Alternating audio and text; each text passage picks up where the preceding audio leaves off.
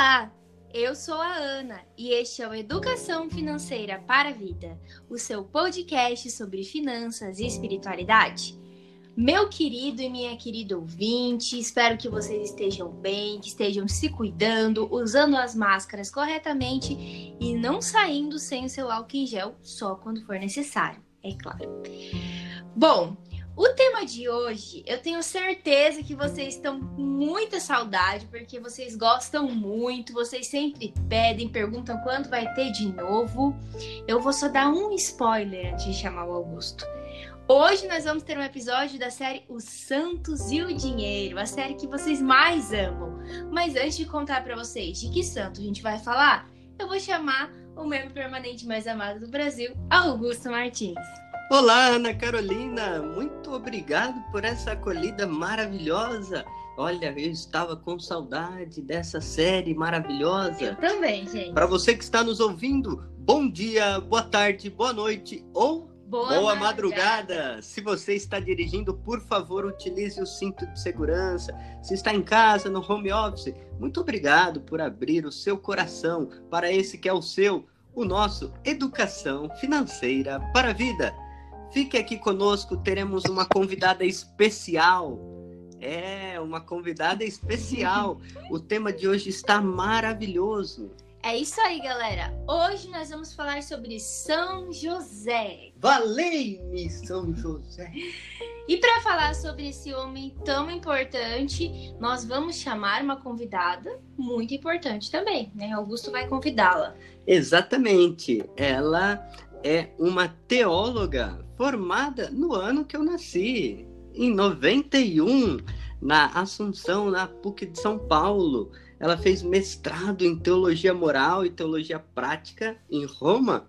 Nossa. Ela faz parte do conselho do CEPITEPAL, ou seja, o conselho que está preparando o, o sino do, do CELAM. Que legal. E também ela faz parte da rede latino-americana, da doutrina social da igreja, e já foi diretora da Deoniana, da Faculdade de Teologia da Unisal. Ela é a minha querida, amada professora Rosana Manzini.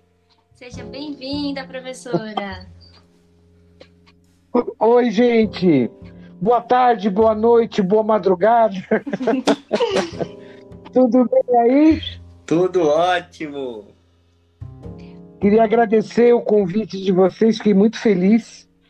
E vocês sabem que toda vez que vocês me chamam, nunca vou poder dizer não. Ah, Pelos laços de amizade, de tanto afeto que nos une, viu? Então eu tô aqui para o que vocês precisarem. Olha, muito gente, obrigada, muito De obrigada. todas as pessoas que eu conheço, a professora Rosana é a única que ficou em isolamento social e nós queremos agradecer, né, por essa presença tão afetuosa. Ela me deu aula lá na PUC de São Paulo e eu digo isso porque é difícil a gente ver quem conseguiu ficar em casa, né? Ana? Sim, é um desafio, né? É um grande exemplo até que a professora nos traz aqui. Bom, É desafio mesmo. desafio. grande, E, grande desafio. E é necessário, né, professora? E, e falando nisso, né, de ficar em casa, tem tudo a ver com o santo que a gente vai conversar hoje. O que a gente tem a aprender de São José? Quais as lições que ele tem a nos mostrar do ponto de vista da educação financeira, da economia, do trabalho, do cuidado com a casa? Então, vamos conversar um pouco sobre São José. Ana. Sim, gente, olha, a história de São José, ela é narrada assim poucas vezes, né, na história das escrituras, mas a gente vai fazer aqui um resumo para contextualizar a sua história. Então, São José é o esposo de Maria, mãe de Jesus. Eles estavam noivos, iam casar, certo? Só que aí ele descobriu que ela estava grávida Caramba. né? E não era dele. Em primeiro momento ele pensou, né?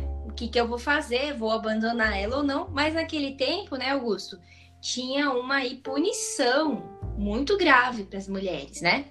Então ele resolveu não fazer isso. E aí depois as escrituras contam que ele teve um sonho com um anjo que lhe disse que Maria ela estava grávida do Espírito Santo e que esse menino ele era o filho de Deus, certo?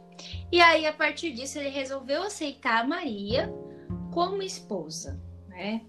Enfim, e aí é, teve toda a situação também que eles tiveram que fugir porque é, queriam matar o menino Jesus, né? Augusto pode até falar um pouquinho mais sobre isso. Mas é, essas são as, o breve relato que a gente tem da história dele, diferente dos outros santos que nós contamos aqui, que tem todo um contexto histórico e social. A vida de São José, o que a gente pode aprender das escrituras é, é são esses relatos, né, Augusto, ali do começo da vida de deles, né, com Maria, o começo da vida em família, é ali quando Jesus nasce, né?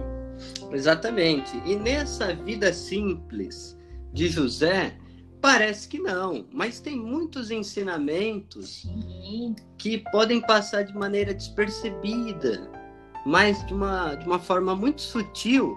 É, eu gostaria que a professora Rosana de cara assim dissesse o que te chama a atenção na história e na vida de São José, professora?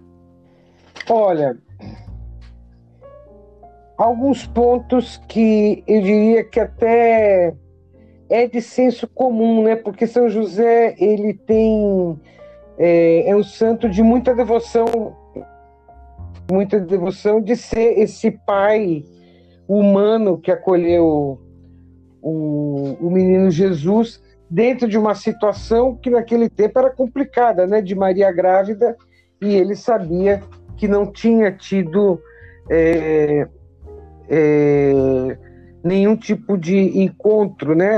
Como diz biblicamente, José não tinha conhecido Maria, ou seja, não tinha tido relação uhum. com ela.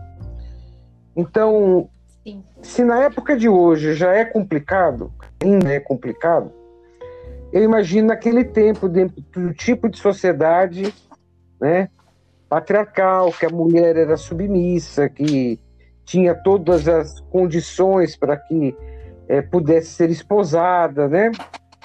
Então essa é a primeira, a primeira coisa que me chama, né?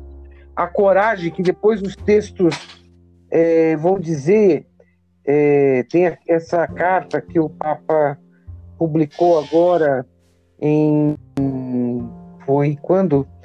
Foi peraí só me lembrar aqui.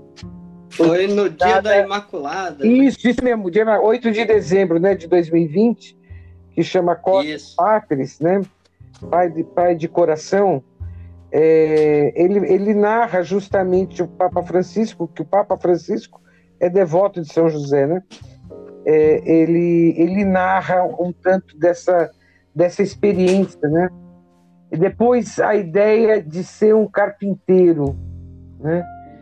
de ser um trabalhador, quer dizer, ele assume essa família, ele constitui essa família e, e ele mantém essa família. Né? Então, ele era um trabalhador e que tinha a experiência de fé que se manifestou através dos sonhos, né, que são narrados, é, e que vai delineando, porque é muito pouco que a gente tem de São José é, nos textos é, sagrados, né? Inclusive tem uma história, vou contar aí uma, não vou contar, mas não vou contar o nome do santo. é, eu dei aula em determinado lugar e ali tinha um aluno, né, que que hoje já é padre. Né? E não é que estudou muito, pelo jeito. Né? E no dia, na sexta-feira santa, uma senhora de idade, bem idosa, chegou para ele, né? E perguntou: Padre, eu tenho uma angústia muito grande Aonde que estava São José na hora da crucificação? Olha só. Porque é isso que eu estava falando assim, tem poucos textos, né, que narram, né, que falam de, de José. E, na, e aí ela queria saber onde estava esse José, né? Já que Maria estava sozinha, né? Aí o padre não estudou muito, falou assim: são José estava tão triste, tão triste, tão deprimido que ficou em casa. Meu Deus. Isso é fato, hein? Isso é fato. Quer dizer, porque às vezes a gente não estuda, não se informa direito, a gente pode até fazer São José passar como um covarde, né? Em deixar Maria Sim. sozinha. Mas já se sabia ali que, que José, que já tinha idade, já era, já tinha uma idade mais avançada do que Maria, já provavelmente já tinha falecido, né? Mas é, é interessante que como os textos não falam tanto, é, a interpretação é, desse José pai, desse José trabalhador, desse José que acolheu, né? Que acolhe, que é eterno e que acima de tudo ele foi obediente à vontade de Deus, né? Ele foi obediente. Sim. Ele não entendia. Tem um filme, eu assisti uma vez só, mas foi um dos filmes mais lindos que eu assisti na minha vida. Foi quando eu morava na Itália. Acho que foi em 92. Chamava Uma História de Amor, que era a história de São José. E no filme mostrava essa, essa angústia que José passou quando ele não entendia como é que Maria estava grávida e como é que ele uhum. sonhava para que acolhesse essa mulher e esse menino, né, que viria. Sim. E toda a dor dele, da dúvida, é, porque ele era formado dentro de uma sociedade, né, é, cultura, culturalmente falando, e, e mostra é, que apesar de, apesar de não entender, ele amava tanto Maria, tanto e tanto a Deus, que ele, ele abdicou do entendimento para dar uhum. lugar ao amor maior que se manifestou também através dele. Olha só, hein? Muito lindo, né? Eu acho tudo isso muito legal que a professora falou. E eu também tinha essa curiosidade. Eu perguntei para minha mãe, ainda tinha uma certa idade, porque não tinha José, né? Até nos teatros que eram feitos. E a minha mãe disse que ele era velhinho e que ele já tinha morrido. Né? Minha mãe me contou essa história. Mas também tinha essa angústia de não saber onde ele estava, porque Maria estava sempre lá chorando, preocupada, e ele não aparecia muito na história, né? Você havia a importância da gente conhecer né, um pouco mais a, a história. Exatamente. E, e para esse podcast, eu quero chamar a atenção também que no nosso estudo eu descobri umas coisas muito legais sobre São José, que inclusive tem a ver com a educação financeira, né? Sobre essa questão que a professora trouxe dele enquanto um trabalhador. Né? Exatamente, que é justamente o aspecto que a gente quer enfatizar aqui no podcast de hoje. São José como um trabalhador, aquele que ensinou uma profissão para Jesus, né? E que profissão era essa, Augusto? Era carpinteiro, marceneiro, era o quê? Porque nas imagens a gente vê que José tá, tá construindo cadeira, mesa. mesa. Jesus tá junto ali fazendo algumas mesinhas, né? Gente, é. acontece que o carpinteiro, que é o tecton no grego, né, aquele período de Jesus, é entendido um pouco diferente do que a, a ideia que a gente tem hoje, né? Hoje em dia, a gente chama é, carpinteiro quem trabalha com, com madeira e constrói coisas um pouco maiores, telhados, andames, né? E móveis e coisas pequenas são atribuídas ao marceneiro hoje em dia, né? Mas no tempo de Jesus, esse carpinteiro, então, a gente entende que ele era uma pessoa que fabricava coisas usando diferentes materiais, além de madeira, é, metais, e ele era tipo um faz-tudo ali. Era tipo um pedreiro que construía grandes coisas. Né? Olha só, hein, professora, como que como que fica no imaginário cristão é, Jesus? Ele foi um ajudante pedreiro, o seu pai era pedreiro e um dia ele virou pedreirão. Gente, isso foi uma coisa que assim me surpreendeu muito, porque eu tinha uma imagem muito diferente, assim, né? Até pelas imagens mesmo que a gente tem né? Sim, de isso, devoção. Isso é muito bacana quando a gente começa a estudar um pouco a Palestina do século I, Jesus, quando ele tinha esse trabalho. E a gente tem alguns estudiosos que até justificam a proximidade dele com os pescadores.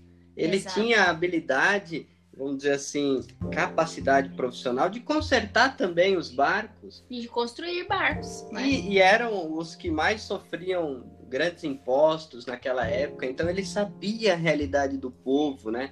Trabalhava, Jesus trabalhava, professora. Isso, isso me surpreendeu Trabalhava, também, gente. claro. E é interessante, né?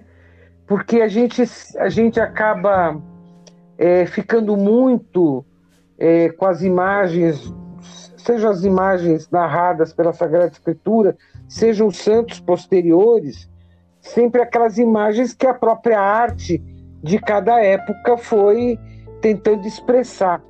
E, e- e é compreensível, né, que, por exemplo, eh, as imagens de Jesus é sempre eh, não só não só eh, tentando só a- a demonstrar a figura do Kyrios, né, do Senhor, e acaba não mostrando um pouco, mesmo através da arte, o que é real. Então, é, você vê, por exemplo, Jesus, e eu penso que José também, é sempre aquela imagem da túnica alva, do cabelo sedoso, São Uhum. José também branco, de olhos claros, é, vestido, bem vestido, segundo a indumentária da época. E eu, quando eu estava em Jerusalém, é, é uma terra muito, muito quente, né? muito seca, muito pó, né? Isso hoje, né? Eu imagino na Palestina daquele tempo. Quer dizer, seja José, seja Maria, seja Je- Jesus, as roupas deles eram impregnadas pela terra da Palestina, é, Uhum. pelo, pelo suor que provinha do calor. E quando a gente consegue mentalizar isso, e o menino Jesus também, né? Que brincava e brincava ali, onde, naquele pó, naquela terra, naquele calor, a gente se consegue visualizar isso, é, a gente consegue talvez incorporar melhor, entender melhor é, esse Jesus de Nazaré que viveu num tempo e num espaço claro, definido, né? E ali estava José, né? Era, era pai, então tinha que manter a sua família. Maria tinha seus afazeres domésticos, né? Senão a gente pode ter uma tendência de, de celestizar, né? É, e perder o grande ensinamento que é a fidelidade e a obediência é, no dia a dia, no que é cotidiano, né? Então, é, quando se fala de trabalho, é, imagine, por exemplo, que se José não tivesse trabalho, ele ia ficar angustiado, né? Porque ele tinha que prover Uhum. a família. Ele é o provedor. né? Ele é o provedor. E eu não sei se, se a gente podia falar um pouco dessa dessa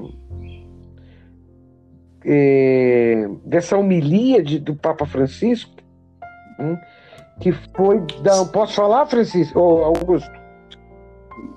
Pode, Pode. pode sim, já pode. Falando em São José e Papa Francisco, Beleza. só para os nossos ouvintes enten entender essa dobradinha que a gente está fazendo, é justamente por causa que São José a gente não tem muitos artifícios históricos, então a gente, a gente está recorrendo ao Papa Francisco que completou oito anos né, do seu pontificado, justamente porque ele escreveu algumas coisas bacanas sobre São José que ajuda a entender essa personalidade.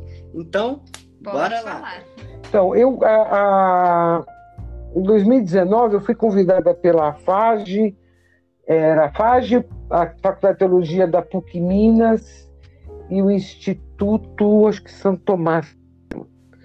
Na semana, eles têm uma semana teológica, são as três instituições, né, lá de, Be- de Belo Horizonte. para participar do simpósio lá, que, é- da semana teológica, como é que ia ser e me deram um tema que era para falar tempo e temas de Francisco. E aí eu fui primeiro para o tempo. E aí eu falei, será que é para falar esse tempo, né, que Francisco está vivendo, toda essa análise de conjuntura.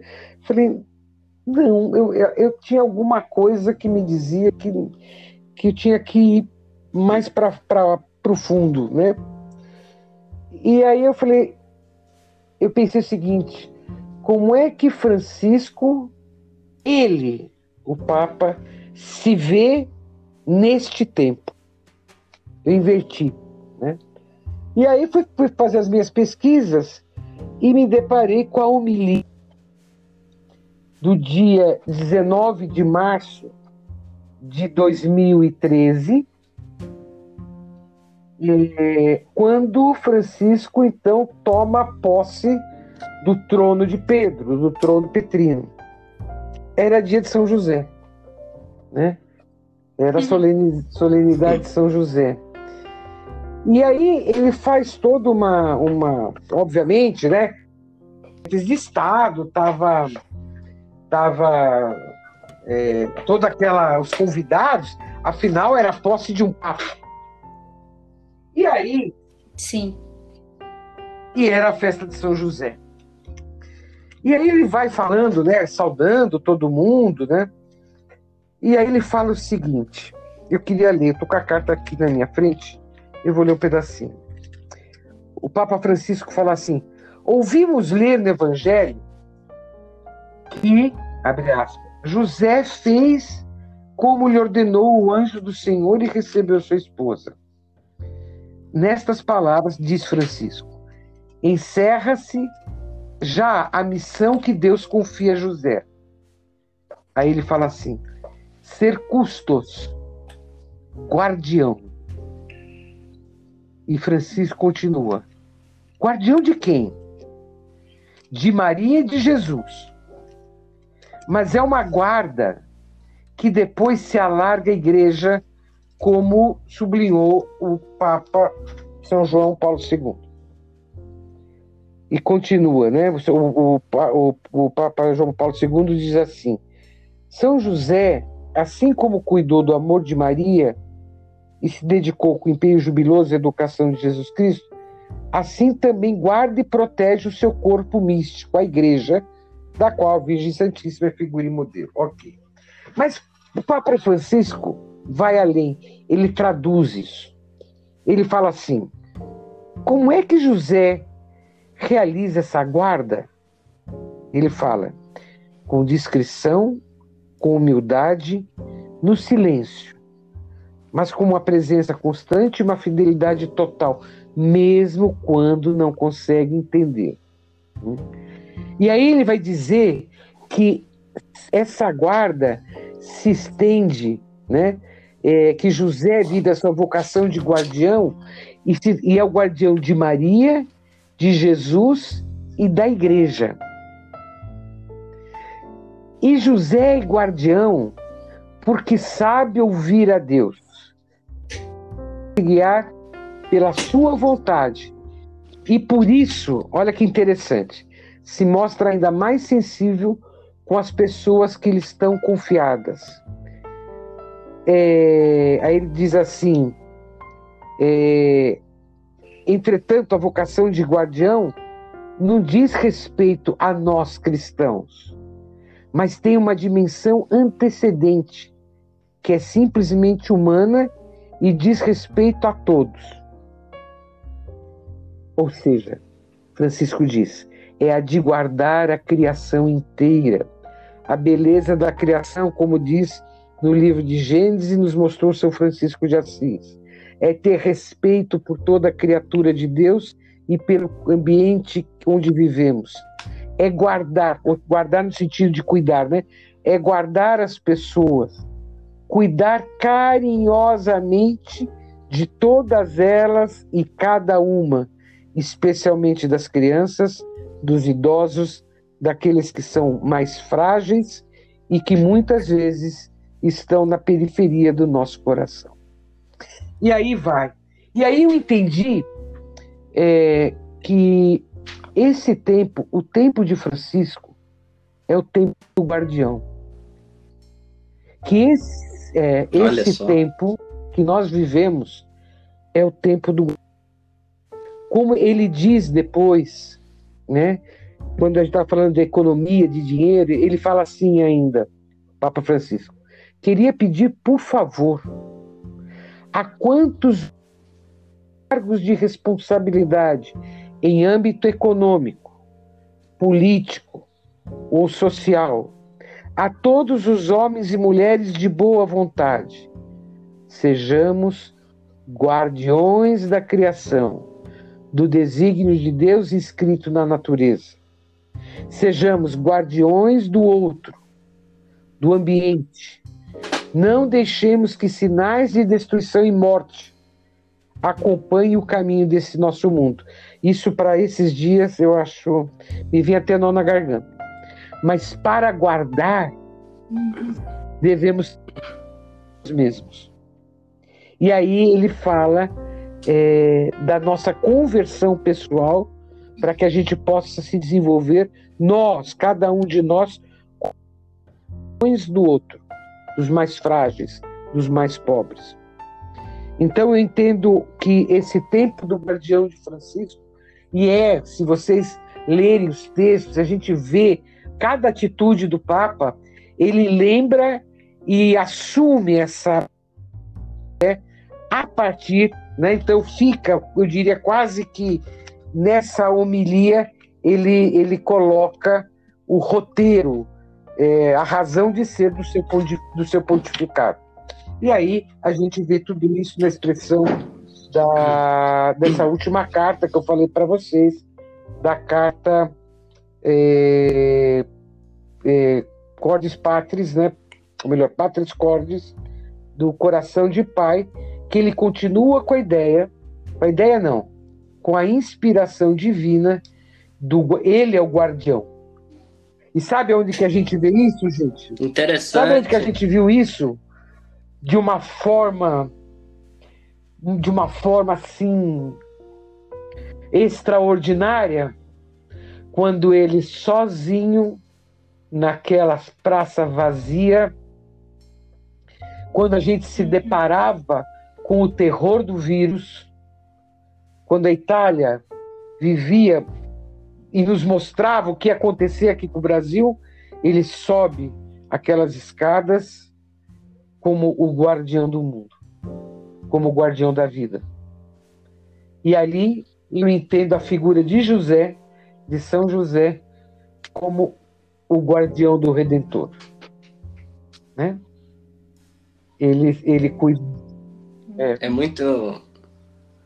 É, é, muito interessante, profundo isso, né? Nossos ouvintes, nossa, nossos amigos e amigas, olha que palavra forte, né, que a professora traz, ecoando isso que o Papa Francisco nos provoca, que no fundo, né, professora, a gente pode dizer que é a vocação humana já descrita lá em Gênesis, de guardar e Justamente. cuidar toda a criação. Justamente.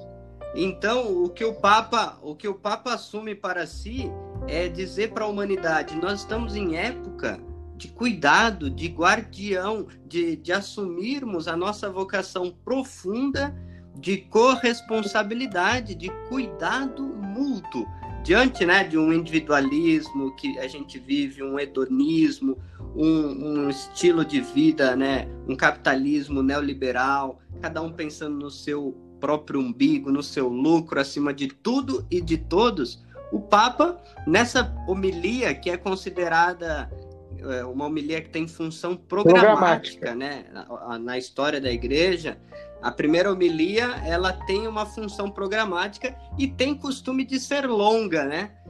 O, o André Tornielli, que é um escritor do Papa Francisco que eu gosto, ele até estranhou, porque essa homilia foi curta, direta, sintética, mas o Papa não deixou de ser programática, porque ele trouxe questões que futuramente vieram Laudato Si, questão dos casais, que a tutela da família, Amores Letícia. Tudo Sim. Então ali ali está condensado, né? Foi um pouco do que eu utilizei no, no, meu TCC, a teologia da misericórdia, né? A misericórdia é o jeito de tutelar, de guardar, de uhum. cuidar. Então é e é muito Augusto bacana. E Ana, sabe o que isso tem me provocado? Inclusive eu vou falar isso terça-feira para os professores que trabalham uma disciplina de teologia que é que a gente pode para onde cada um está, né? Por exemplo, tudo bem, eu sou professora, né?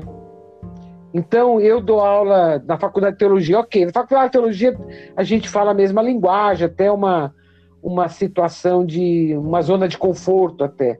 Mas eu dou uma disciplina que chama Introdução ao Pensamento Teológico, que em todos os cursos da PUC, engenharia, medicina, administração, economia, psicologia, tudo tem essa disciplina. E ali nas salas de aula, você não tem só católico, você tem gente de todas as expressões de fé, você tem gente que não acredita, você tem. Então, é, não é. Tenho essa é minha, minha reflexão. É, eu, como guardiã de cada jovem, de cada pessoa que me foi confiada. É, você, quando você toca, Augusto, você se torna guardião de cada pessoa que escuta. Né? Exatamente. Então, é, a gente pode falar assim, porra, mas ele é o Papa, ele tem uma. Um, um, além do poder de, de é, é o chefe da igreja tem milhão de gente que segue, né? é, ele tem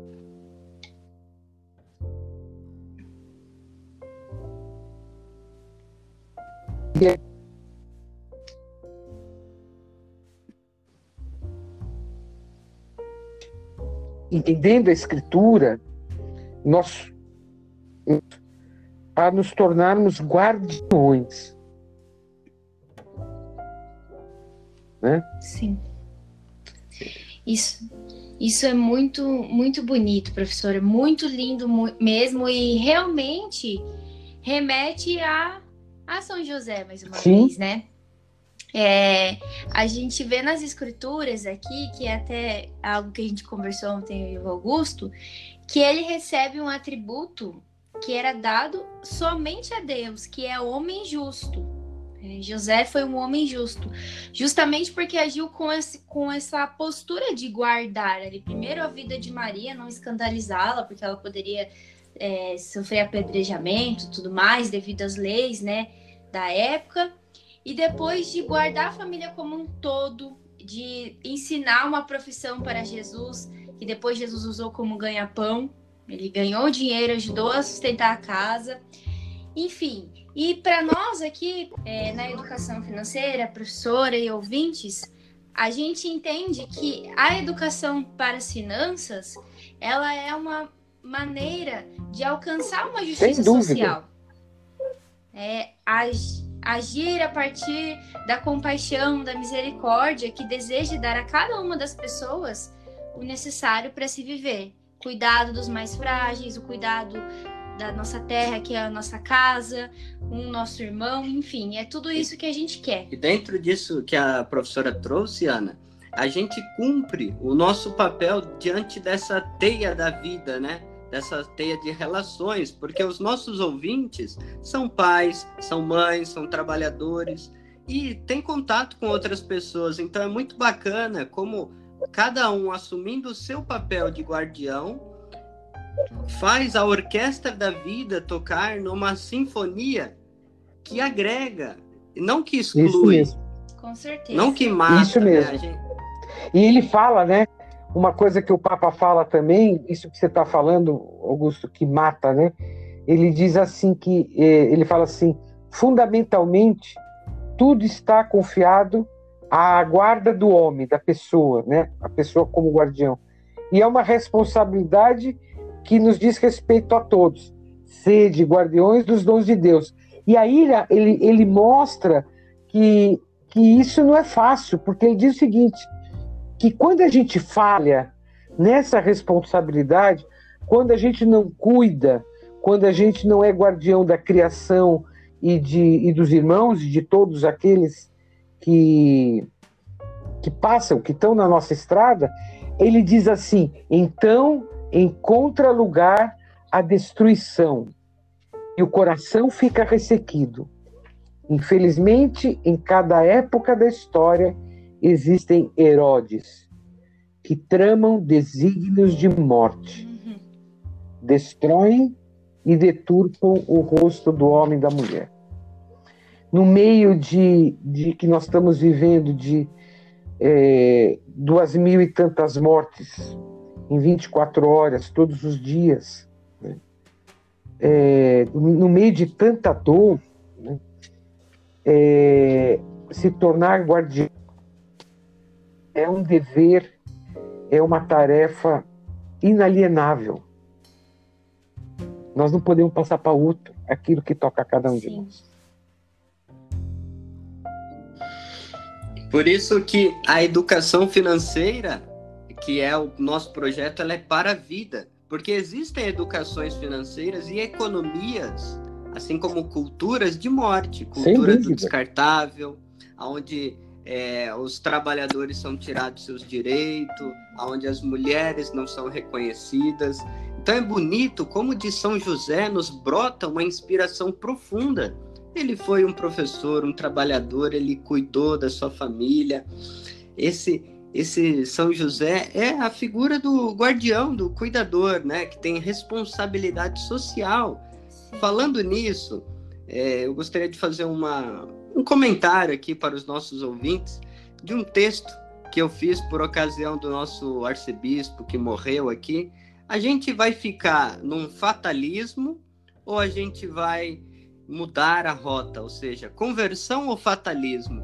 O fatalismo é fácil, é a gente ficar nessa justificativa de que todo mundo vai morrer, de que a economia é assim mesmo, ou a gente vai optar por uma conversão sincera à vida, ao cuidado, porque o que nós estamos vendo por aí não era para ser assim. Não. Não era para a economia o dinheiro, o lucro estar acima de tudo.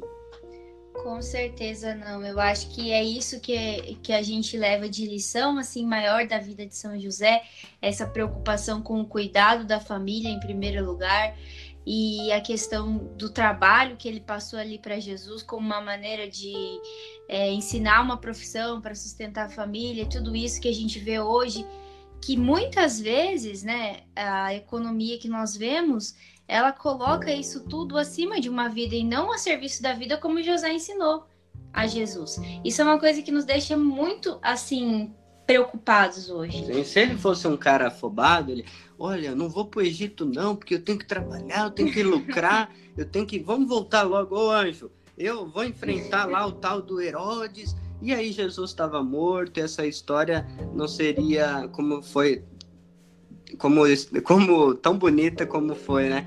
E aí, professora, você citou a Patris Cord, que é a carta do Papa proclamando esse ano de São José, o ano do guardião, o ano do, da vocação profunda de cuidarmos, né? No início, ele diz assim: o desejo foi crescendo no coração dele desses meses de pandemia, né? Podemos experimentar esta crise que afeta os, os tá brabo aqui, viu? Tá cantando, tá brabo aqui. Cantando. O, é, é, e, e, aí o Papa diz mais assim: as nossas vidas são tecidas, sustentadas por pessoas comuns, habitualmente esquecidas, que não aparecem nas manchetes de jornais, nem nas grandes espetáculos, né?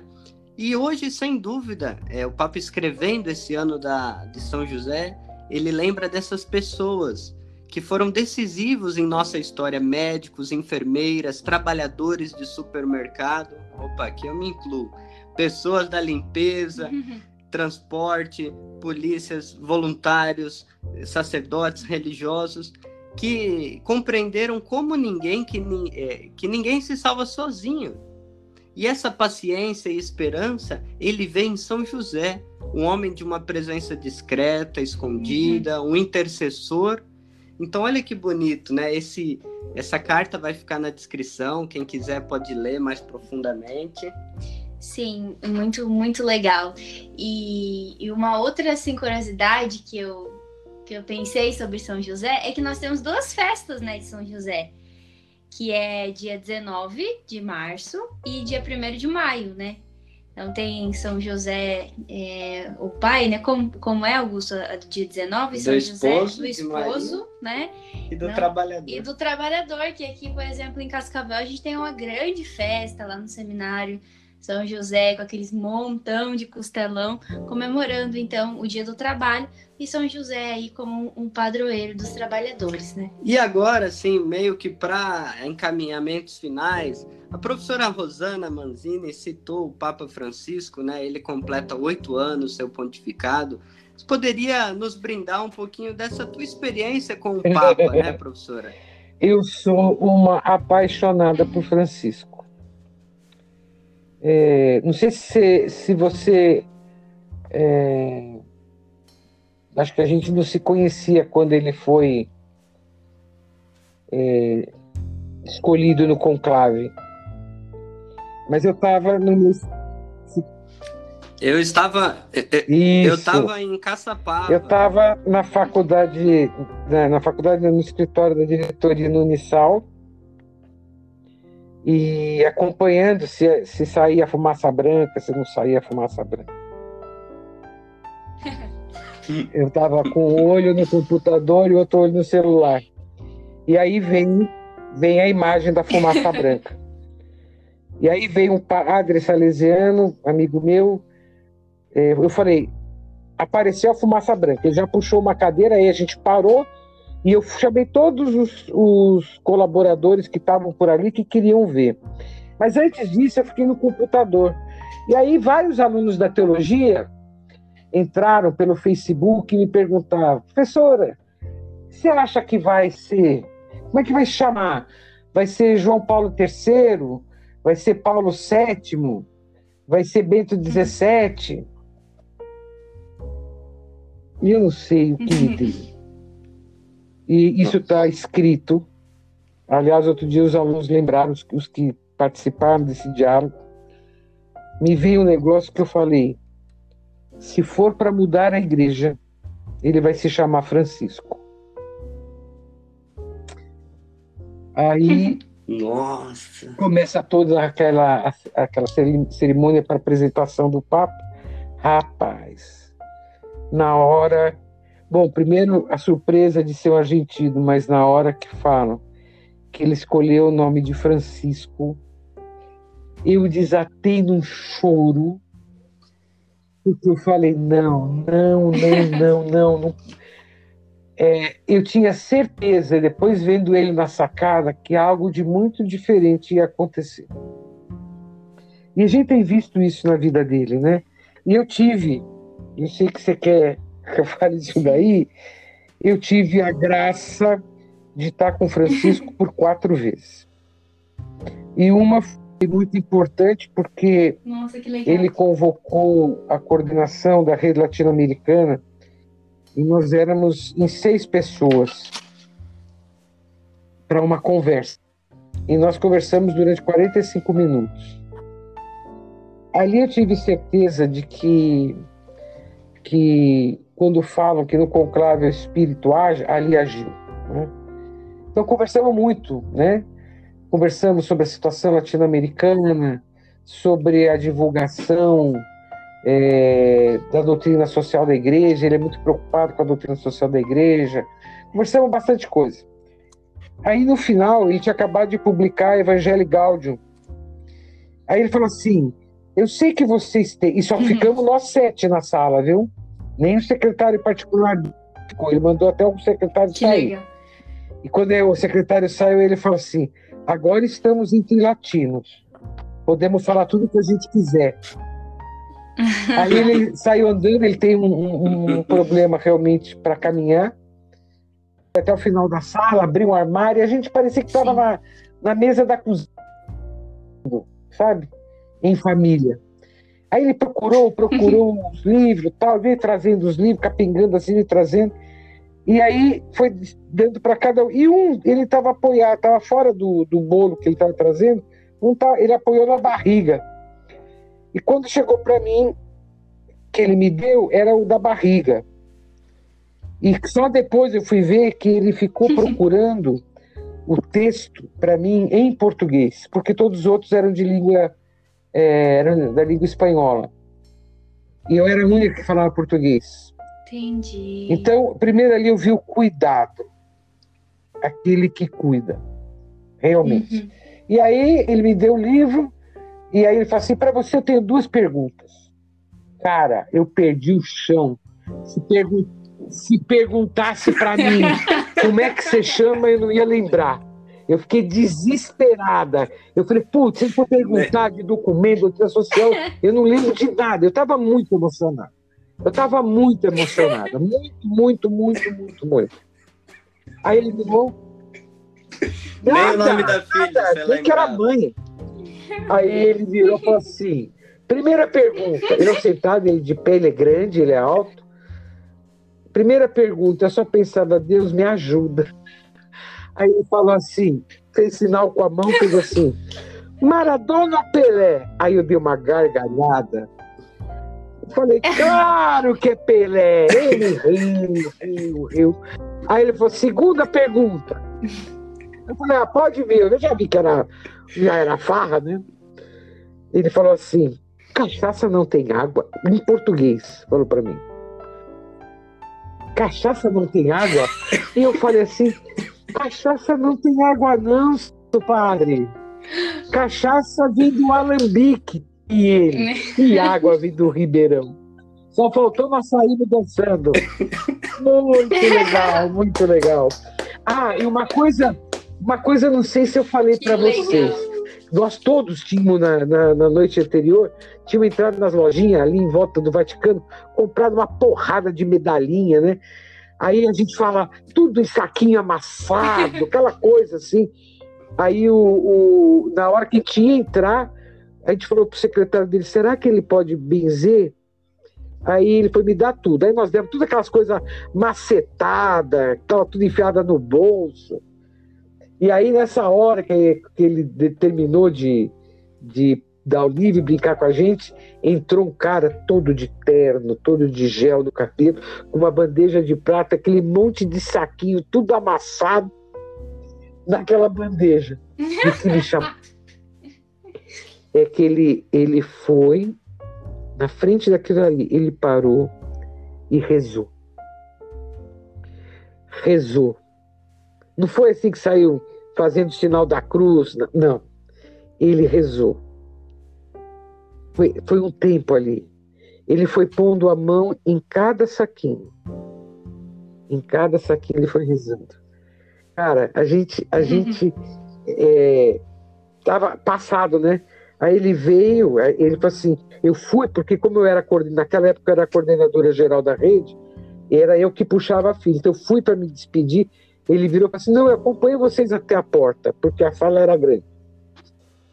Até a porta. E foi do meu lado. Aí ele virou para mim e falou assim: mas que time você torce? Eu falei assim: Papa Francisco, eu sou católica.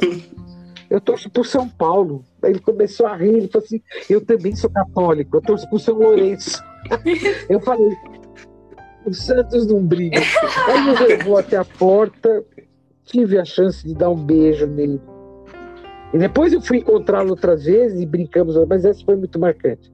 E a hora que a gente saiu dali, a gente desceu as escadas e Roma chovia, sabe?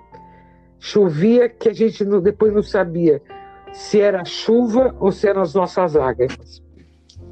E eu tinha certeza, eu tinha certeza que esse Papa ia fazer uma história, ia nos levar de volta às origens, nos levar de volta a essa experiência de fé, de caridade e de esperança que nutre a nossa vida e nos, nos leva além.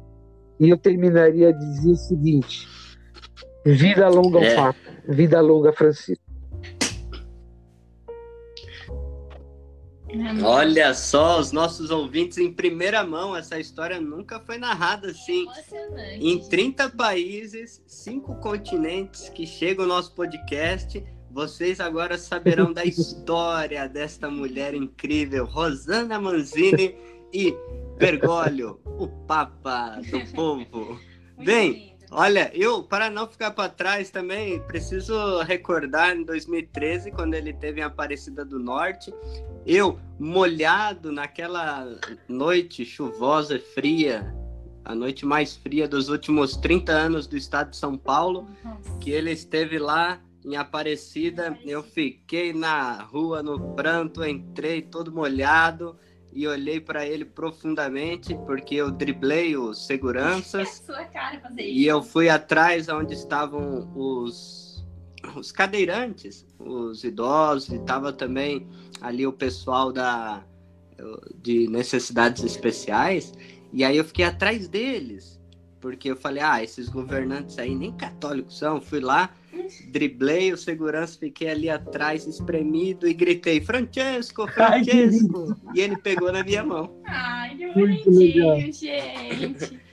Gente, o Augusto, ele se infiltra. Ele realmente, quando ele quer uma coisa, ele se... vai se infiltrando. E aí, tinha uma pessoa na minha frente que era fundadora de uma comunidade católica bem famosa no Brasil, e ela pegou cinco lembrancinhas, e eu não ganhei nenhuma do, do, do segurança que vinha atrás. E aí eu olhei para ela, cutuquei o ombro dela e falei, dá uma para mim, você ganhou cinco. e ela me deu. É, se você tivesse tá certo. ia ganhar, né, gente? Ai. Eu tenho, eu tenho até hoje, valeu todo frio, todas as é, lágrimas, é porque aqueles olhos profundos, penetrantes, é, eu, eu já meti o italiano, né? Porque eu falei, ah, todo mundo gritando em português aqui, eu vou gritar em italiano. Oh, francês! estratégia aí, deu certo, né? Deu certo. E deu certo. E é isso, a gente, a gente agradece, né, a professora Rosana por toda essa eu partilha de conhecimento, de vida. Temos eu agradeço um profundo, vocês. Profundo carinho por você. E, e, é isso, deixa o seu comentário final Bom, para os nossos. Eu ouvintes. que agradeço, Augustiano. Você sabe que eu tenho um amor muito grande por você. Acompanhei Augusto, o Augusto foi um aluno muito amado por mim, muito amado. É, e depois eu conheci a Ana. Então, por tabela, já comecei a amá-la até antes de conhecê-la. E agora e agora eles são meus parceiros. Ai, que bonito. É, quando eu dou aula, é, quando eu vou falar dessa relação de teologia e economia, eu normalmente convido os dois para falar para os meus alunos. E mostrar que tem jovens, porque eu já tenho idade, é, é diferente, né? E eles têm a mesma idade e pensam diferente. Então, apresentar uma nova ideia, apresentar a economia de Francisco e Clara, então, eles são meus parceiros nisso. Então, agradeço muito vocês pelo convite. É, espero que, que os nossos aí é, percebam que a gente tem uma tarefa muito grande. E sigam o Augusto e a Ana, que eles vocês muita coisa boa, porque eles estão no meio de muita coisa boa. Eles fazem muita coisa boa. Então, acho que isso é o, o grande diferencial. E eu tô aqui, porque daí vier, quando vocês precisarem, vocês sabem que é só chamar. Um beijo no coração de cada um que segue vocês. E um beijo grande. E eu convidaria, então, que no momento aí, cada um, é, a hora que vocês terminarem de ouvir esse podcast, que vocês façam uma oração por todas as famílias enlutadas, por todos os doentes, todos os enfermos que vivem angústia hoje nos hospitais. Vamos pedir para José, para São José, que é o grande guardião, que foi o guardião do pequeno redentor e do grande redentor, que olhe por eles, né? Que seja um mediador e seja alguém que vai lá falar para Jesus, né? Que interceda por cada um. Beijo grande para vocês. Amém. Muito emocionada aqui, professora. Obrigada pelas palavras, obrigada pela participação. E ouvintes, hoje a gente queria é, te mandar um beijo especial diretamente para o céu, né? Porque infelizmente a gente perdeu essa semana o nosso arcebispo de Cascavel, Dom Mauro Aparecido dos Santos, em decorrência de complicações da Covid Ele era um bispo muito feliz, muito alegre, assim como Francisco, nosso Papa. Ele era uma pessoa jovem, 66 anos, muito ativo, muito inteligente, muito amado pelo povo, em especial pela juventude. E ele tinha um carinho muito especial pelo FV, né, pelo nosso projeto. A gente conversou com ele no final do ano passado. E é isso, a gente queria mandar um beijo para Dom Mauro. A gente está sentindo já muita saudade dele, que ele olhe por nós lá do céu, né? Foi antes dele ir pro Vaticano encontrar com o Papa Francisco na visita ad limina. Nós estivemos com ele uhum. e ele até brincou, falou: ah, vou falar pro Papa que dois jovens da, da minha arquidiocese vão para o encontro Economia de Francisco. E, e, ele acolheu a gente com uma alegria muito grande, brincou. Finalmente o Francisco encontrou a Clara e, e foi um, um pastor mesmo. Então, deixa o seu legado. A gente é, fica muito triste, né, por essa partida e partida de tantas famílias, né, que estão perderam seus entes queridos. E aí, falando em coisa boa, professora, nós temos um momento aqui merchan. É, agora é momento propaganda da FB, gente. Estou é, emocionada, mas vamos lá, né? Pessoal que nos escuta, a gente vai é, iniciar o nosso primeiro curso da Educação Financeira para a Vida em parceria com a Escola Scalabrini de Boston. Né? Uma escola que oferece vários cursos de, for de formação para os brasileiros, mas é aberto para esse pessoal, para o mundo inteiro. Quem quiser fazer, é só se inscrever. Para se inscrever, eu vou deixar o link na descrição. Vocês também podem encontrar no nosso Instagram. O curso começa dia 18, quinta-feira, às 8 e meia da noite, aqui no horário de Brasília, né? Então, não tem custo, viu? É só uma doação espontânea para manter a escola, manter essas atividades. Então, participem, vocês vão aprender lá muitas coisas legais sobre finanças e espiritualidade nessas quatro quinta-feiras que nós vamos estar reunidos. Então, o curso vai até o dia 15 de abril, porque tem uma das quintas-feiras, que é dia 1 que é quinta-feira santa, que daí nós não teremos encontro. Mas serão quatro encontros de duas horas e vai ter certificado, então não percam. Exatamente. E nós aqui, então, agradecemos vocês que ficaram conosco até agora. Se gostaram desse podcast, divulgue, compartilhe com seus amigos, com os familiares. Olha que bacana, essa mulher teve com o Papa nesse podcast, falou de São José, do Papa Francisco. Que bacana, que beleza. Beijo. Um grande beijo, professora Rosana, e para todos vocês, lembrem-se sempre: educação